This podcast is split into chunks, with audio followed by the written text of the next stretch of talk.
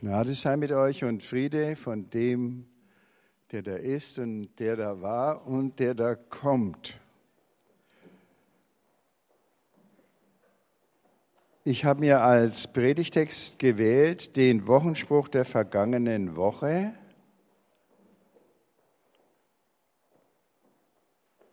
Da steht in 10. Dort hatze du Tochter Jerusalem, laut du Tochter Zion, jauchze du Tochter Jerusalem, siehe dein König kommt zu dir, er ist gerecht und die Rosse aus Jerusalem, vernichtet wird der Kriegsbogen. Er verkündet für die Völker den Frieden. Seine Herrschaft reicht von Meer zu Meer und vom Euphrat bis an die Enden der Erde. Dein Wort, Herr, ist unseres Fußes Leuchte, das Licht auf unserem Wege. Liebe Geschwister, am letzten Sonntag war ja der Brunch und da haben die Sigrid und ich gedacht, wir gehen vorher in einen Gottesdienst,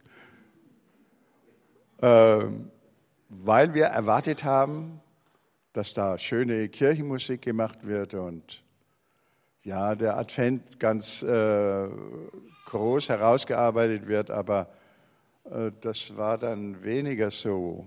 Kein Chor hat gesungen, nur ein liturgischer.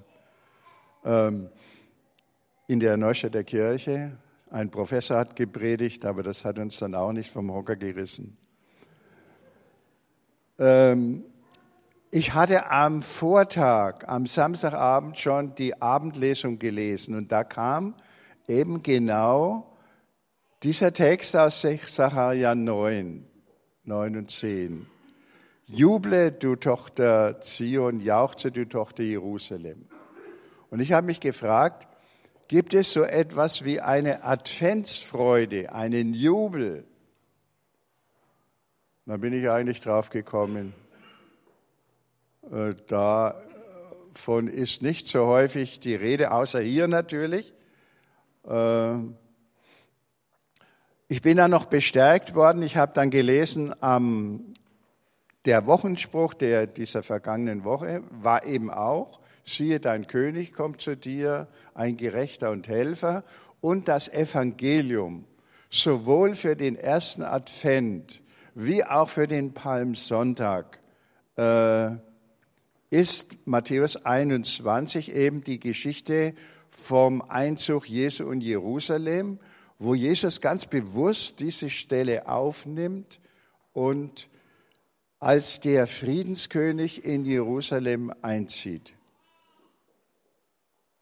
Freude über den Advent, das ist äh, unsere Frage heute. Kann man sich über den Advent freuen? Wenn man das Evangelium da, äh, Matthäus 21, liest am Palmsonntag, dann ist da die Freude schon etwas äh, runtergedämpft durch die Erwartung des Karfreitags, der dann fünf Tage später kommt. Äh, zuerst schreien sie Hosianna, dann kreuzige ihn, äh, sagen die Leute. Ähm, da ist also nicht so viel Freude, wenn man an das denkt, was da kommt. Obwohl ja Ostern auch kommt. Das müsste ja gar keine Einschränkung sein. Und dann äh, Adventfreude, wenn man es am ersten Advent hört, das Evangelium, da kann man dann sagen, äh, die eigentliche Freude ist Weihnachten. Weihnachten überstrahlt den Advent. Im Advent, da zündet man ein Lichtlein an und dann noch eins und so weiter. Und dann trinkt man einen Glühwein und schaut in die, schaut in die Kerzen und äh, isst ein paar Plätzchen. Das war's dann. Äh, aber sonst sind die Leute gestresst äh, durch die Weihnachtsvorbereitungen. Dann ist Freude angesagt, das schon, aber Adventsfreude, ähm, da war ich dann etwas irritiert. Was soll ich? Ist das berechtigt, eine Adventsfreude zu erwarten? Und dann bin ich einfach hergegangen und habe in meinen Kommentaren geguckt zu dieser Stelle aus Sacharja 9.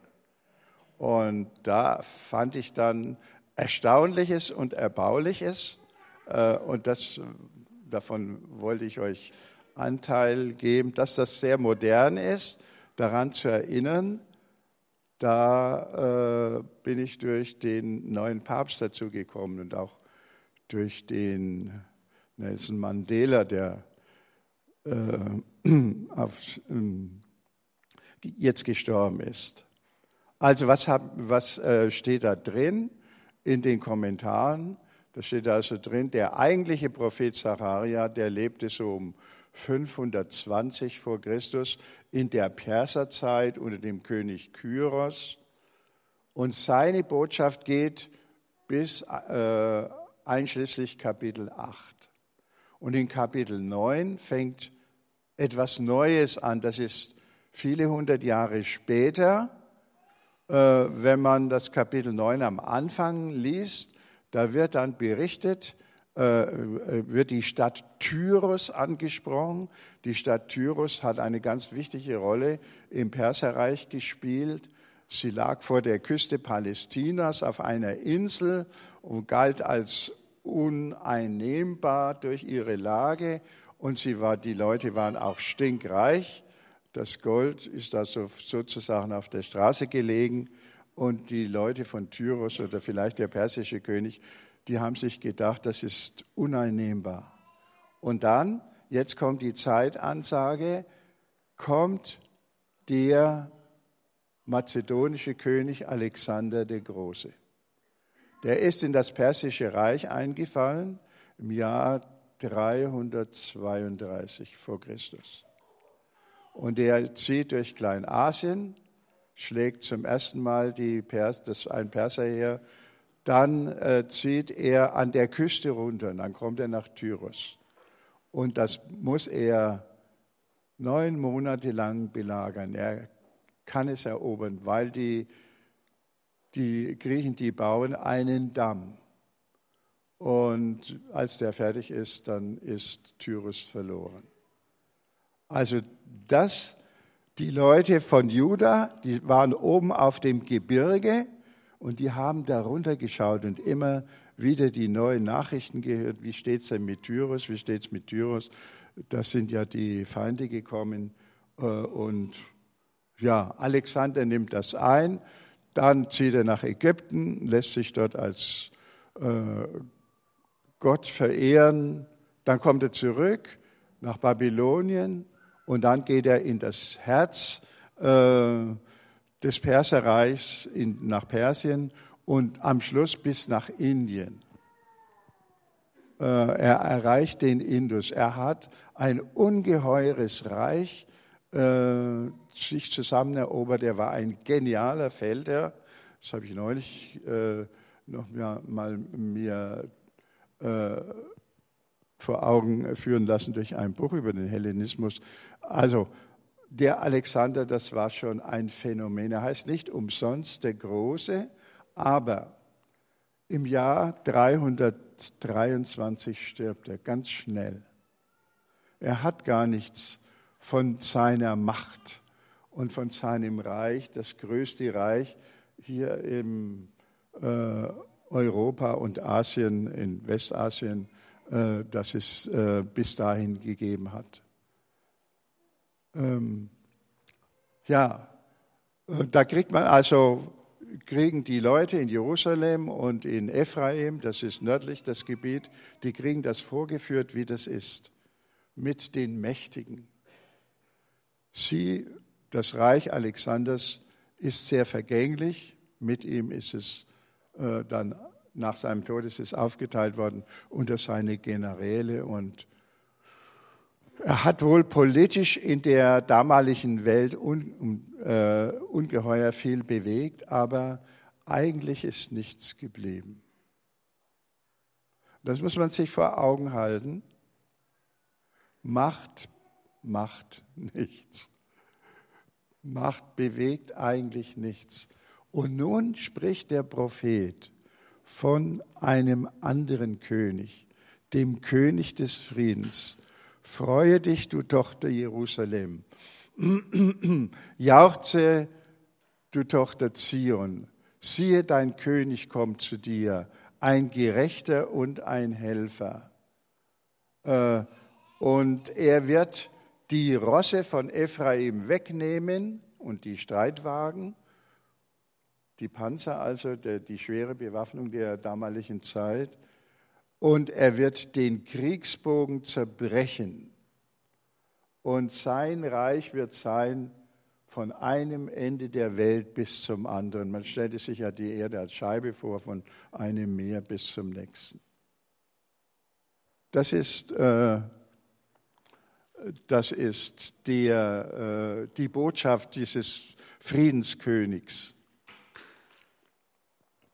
Ähm, und das Wichtige ist, wir wissen nicht, welcher Prophet das geschrieben hat. Aber das ist auch nicht so wichtig. Aber wir wissen eins, dass Jesus dieses Vorbild seines, für sein Königtum, für seine Herrschaft genommen hat. Das hat er ganz bewusst äh, installiert, indem er damals am Palmsonntag als der König des Friedens äh, in Jerusalem eingezogen ist. Und eine ganze, die, die Menge hat das begriffen, einige sicher auch wieder nicht, ähm, äh, und haben ihm zugejubelt. Und um, das, um, um diese Frage Macht oder Friede und Gerechtigkeit geht es jetzt äh, und es geht eigentlich bis heute äh, um, um diese Macht. Was, was hat Zukunft? Worauf sollen wir warten? Worüber dürfen wir uns freuen? Und hier sind wir zur Freude aufgerufen, weil äh, die Gemeinde Gottes, das ist die Tochter Zion und die Tochter Jerusalem, äh, weil die warten darf auf ein Friedensreich, das sich über die ganze Welt verbreiten wird und äh, das Gott heraufführen wird.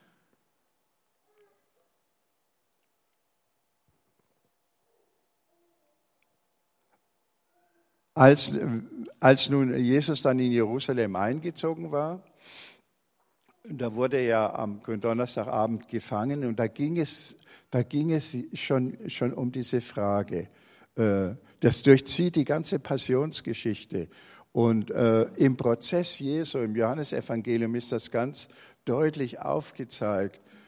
Da fragt ja der Pilatus, bist du ein König? Und Jesus sagt, Jawohl, ich bin ein König, aber nicht so, äh, wie die Welt Könige kennt, sondern ich bin gekommen, dass ich für die Wahrheit Zeugnis ablegen soll. Wenn ich ein König wie die Welt wäre, äh, wie, wie, wie es in der Welt äh, üblich ist, dann würden meine Diener für mich kämpfen. Das sagt Jesus, das will er nicht. Äh, sondern er wird etwas für seine Untertanen tun. Er wird sie nicht unterdrücken. Und der Pilatus sagt, kein König, der die Wahrheit bezeugt, was ist Wahrheit? Das kapiert er überhaupt nicht. Damit kann er überhaupt nichts anfangen. Und dann verurteilt er den Unschuldigen. Er weiß, das, was die Juden ihm vorwerfen wollen, äh, dass er der Messias sei, das stimmt nicht. Er ist kein König äh, im Konkurrenz zum Kaiser in Rom. Äh, trotzdem verurteilt er Jesus zum Tod. Und auch über dem Kreuz steht wieder dieses Wort König, I-N-R-I, Jesus Nazarenus Rex, König der Juden. Es geht um dieses Königtum. Und dann, das ist das Wichtige, stellt sich Gott durch die Auferweckung zu diesem König des Friedens. Und er macht ihn zum Herrn über die ganze Welt.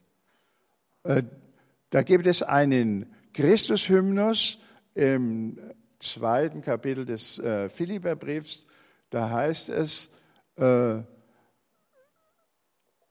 da heißt es, dass Jesus sich, Moment, ich will es euch ganz wörtlich vorlesen. Er war Gott gleich, hielt aber nicht fest daran, wie Gott zu sein, sondern entäußerte sich selbst. Er erniedrigte sich, ward gehorsam bis zum Tod, ja zum Tode am Kreuz. Darum hat ihn auch Gott erhöht über alle und jeder Mund bekennt, Christus Jesus ist der Herr zur Ehre Gottes des Vaters.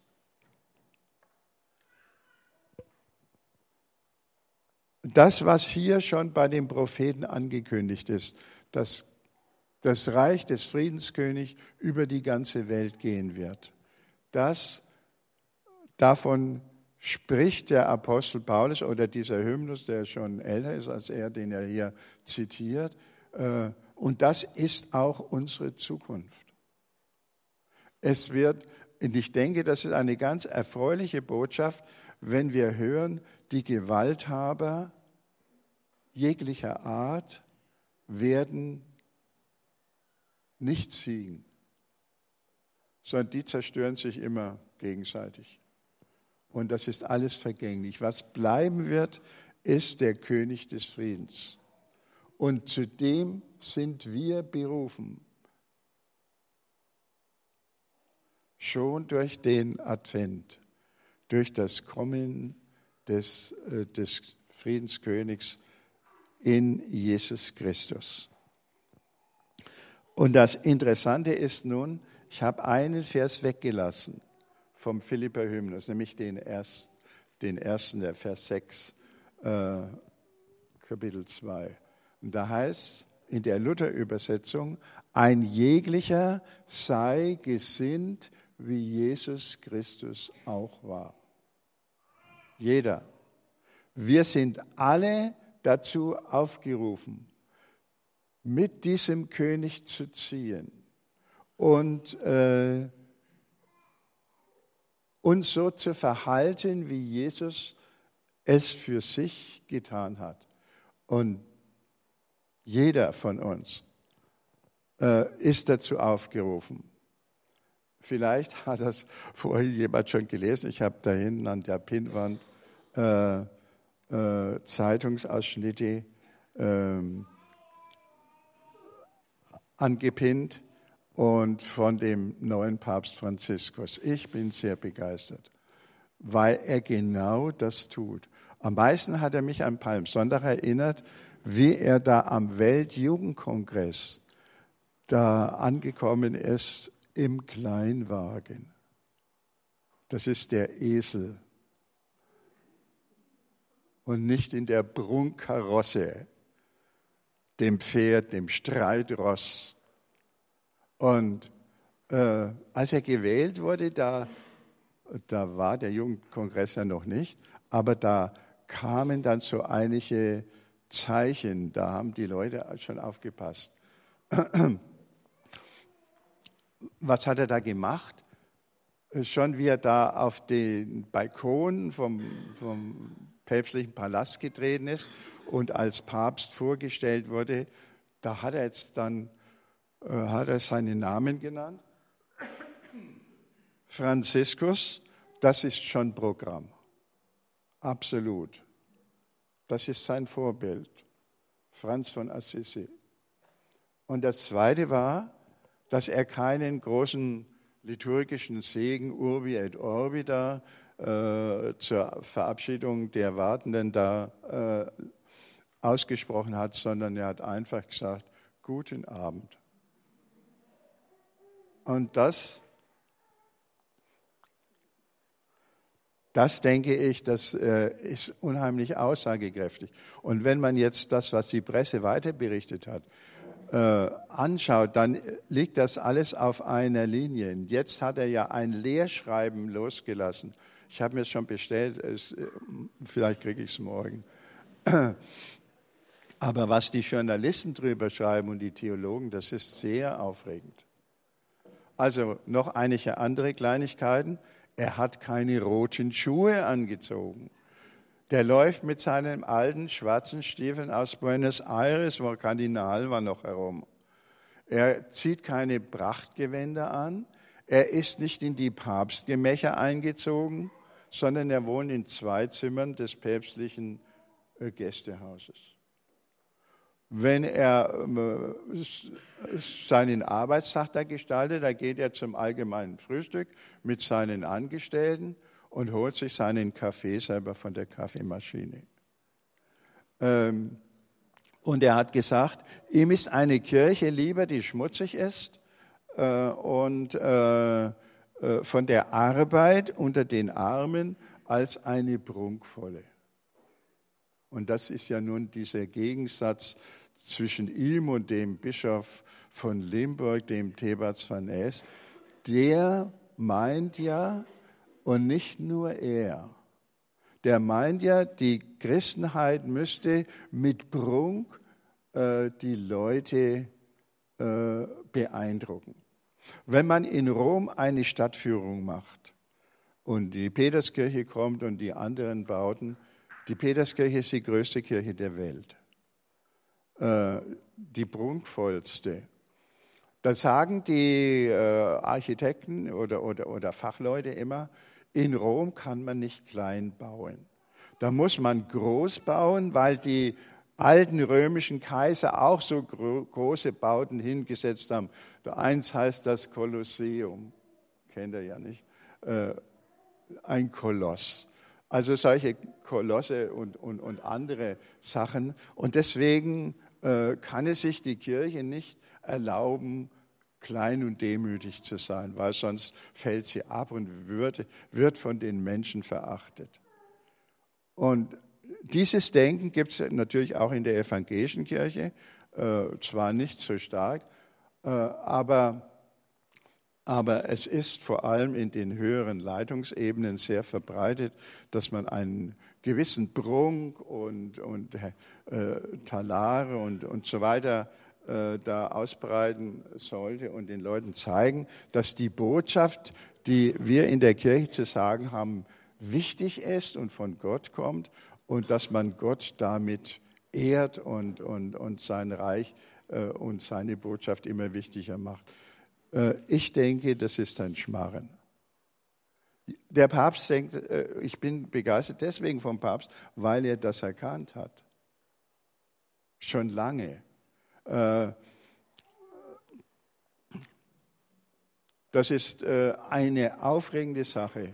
Er sagt, wir sollten den Armen dienen. Und er möchte keinen, ähm, ja, er hat kein Verständnis für Bischöfe, die in sündhaft teuren Badewannen sich äh, erfrischen. Oder was der Thebats von Els alles in Limburg hat bauen lassen.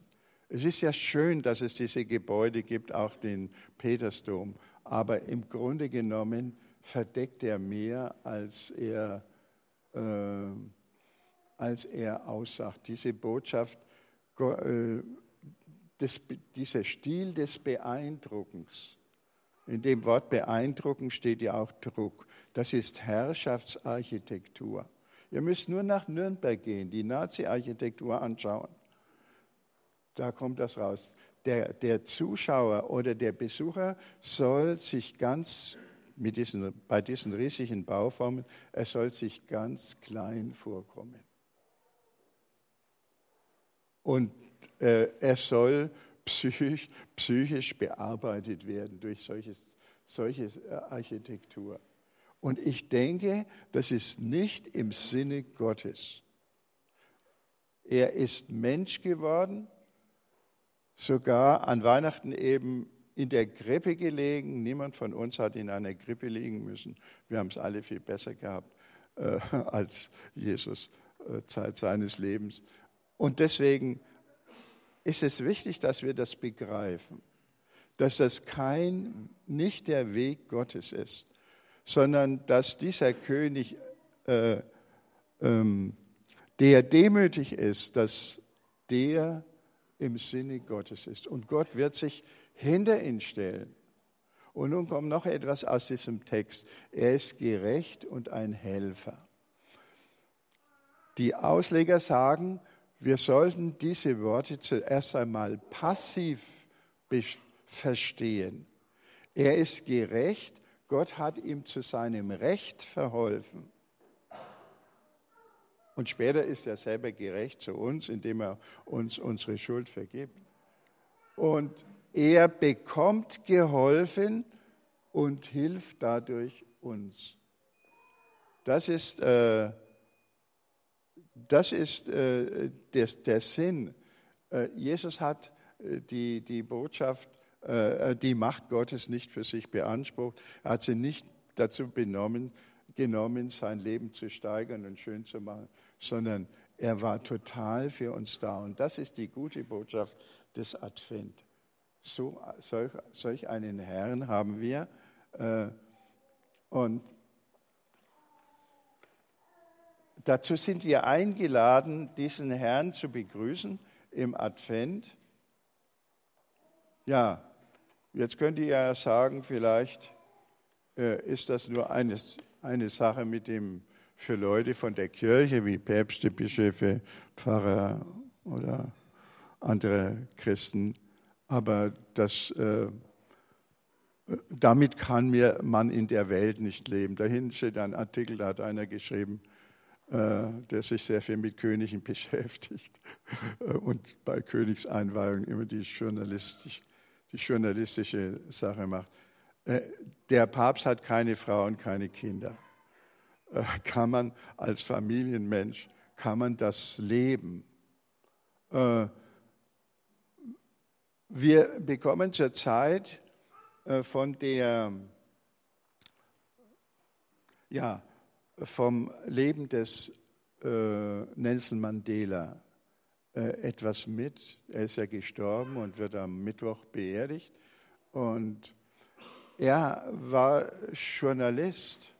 Äh, und er äh, Vertreter seines Volkes äh, in Südafrika. Er hat ganz konsequent auf Gewalt verzichtet. Er war übrigens ein bewusster Christ.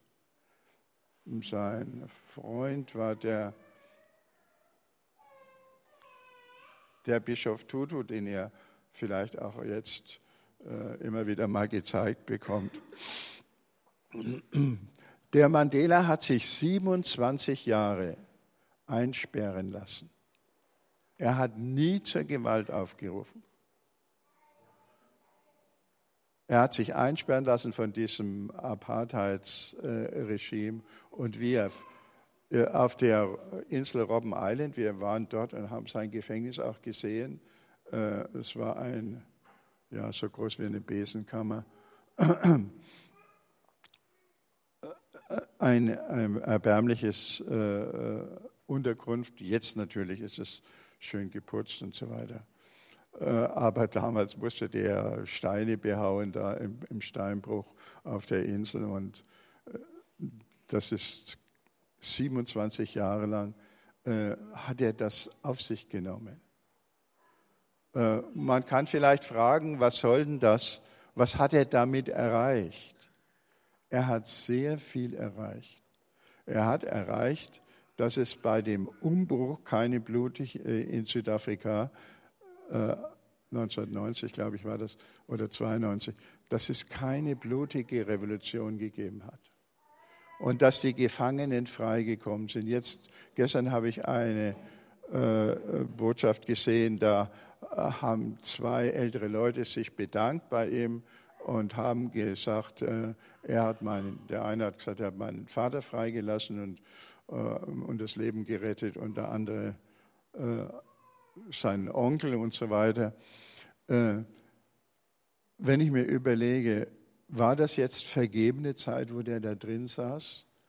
Ich denke nicht. Er hat auch dann die innere Kompetenz gehabt, seine Landsleute nachdem er so viel Unrecht erlitten hat, dazu aufzurufen, zu vergeben. Siehe, dein König kommt zu dir, ein Gerechter und Helfer. Und deswegen, und jetzt erinnere ich euch noch einmal daran, äh, Paulus sagt äh, am Anfang des Philipper-Hymnus, jeder von uns sei gesinnt, wie Jesus Christus auch war der diesen Weg von der Höhe des Gottessohnes hinunter bis zum Kreuz gegangen ist und dann von Gott erhoben wurde. Jeder. Äh, es geht nicht um irgendeine Heldenverehrung. Äh, nicht, nicht, dass ihr meint, ich äh, wollte da katholisch werden oder sonst was. Der Papst hat übrigens gesagt, wir alle Christen, er hat alle Christen aufgerufen, äh, im, äh, auf diesem Weg zu gehen, des, des Friedens und der Gerechtigkeit und der Hilfe für die Armen. Und wenn man in Südafrika ist ja jetzt alles wieder ziemlich äh, verrutscht. Die neue Führung ist keineswegs äh, auf den Spuren von Mandela äh, da ist sehr viel verloren gegangen.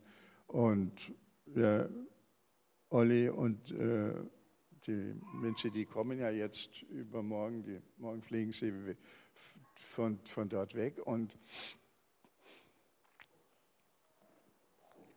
ähm, die sagen auch, sie, sie waren ja vor der Frage gestanden, wollen wir noch mal verlängern? Da in Südafrika an der deutschen Schule, wo sie Lehrer sind, äh, oder nicht. Und dann äh, sind sie doch darauf gekommen, wieder nach Deutschland zurückzukommen, äh, weil das ist echt unsicher dort.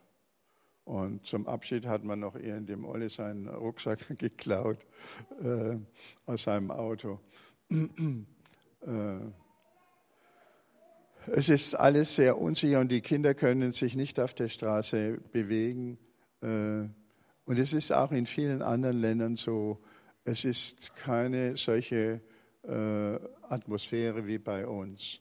Aber das ist bei uns nur deswegen so, weil die sozialen Fragen einigermaßen geklärt sind und weil es keine Unterschiede gibt zwischen ganz Armen und ganz Reichen. Und deswegen denke ich, auch die ganze Weltentwicklung läuft auf dieses Reich des Friedens hin. Wir sollten daran mitarbeiten, wo immer wir können, auch in unserem persönlichen Bereich. Jeder hat einen Bereich, der Franziskus hat seinen Bereich in Rom, wo er noch kämpfen muss gegen den alten Geist und der Mandela hatte ihn in Südafrika und wir haben ihn in unserem Lebensbereich und wir sollten unbedingt diesen Weg gehen. Äh, wenn, und ich denke, das macht auch Freude, wenn man die Bilder von dem äh, Franziskus anschaut, der strahlt immer. Obwohl er viel bescheidener lebt wie die meisten von uns. Ähm, wenn wir Freude suchen, dann denke ich, das Reich Gottes Jesus hat ja gesagt, es ist nahe herbeigekommen. Das ist so ein, ja, eigentlich ungreifbarer Zustand. Es ist nah, wir können es haben, aber es kann sich uns auch wieder entziehen, äh, wenn, wenn wir äh, nicht wirklich christlich leben. Wenn ihr mich fragt, was ihr machen könnt, äh, das wisst ihr ja selber in eurem Leben am besten. Äh, ein, ein Tipp hätte ich, äh, äh, der Micha Vollner, der übrigens im Krankenhaus ist, der Udo wird euch nachher vielleicht was sagen, wegen Herzbeschwerden. Ähm, der macht ja zurzeit so eine Aktion für, für die Flüchtlinge aus Syrien und dem Irak Idealo war. Und wir haben hinten die Flyer äh, und sind aufgerufen, da etwas zu spenden für die Flüchtlinge Geld, damit die dort Pakete packen und den Flüchtlingen das geben. Ich habe den Vorschlag, gebt doppelt so viel, wie ihr euch vorgenommen habt.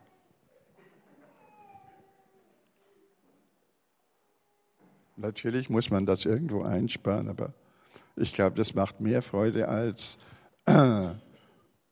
als äh, ihr denkt. Siehe, ja, ich lese euch nochmal diesen Text vor. Da steht ja, juble laut, Tochter Zion, jauchze, Tochter Jerusalem.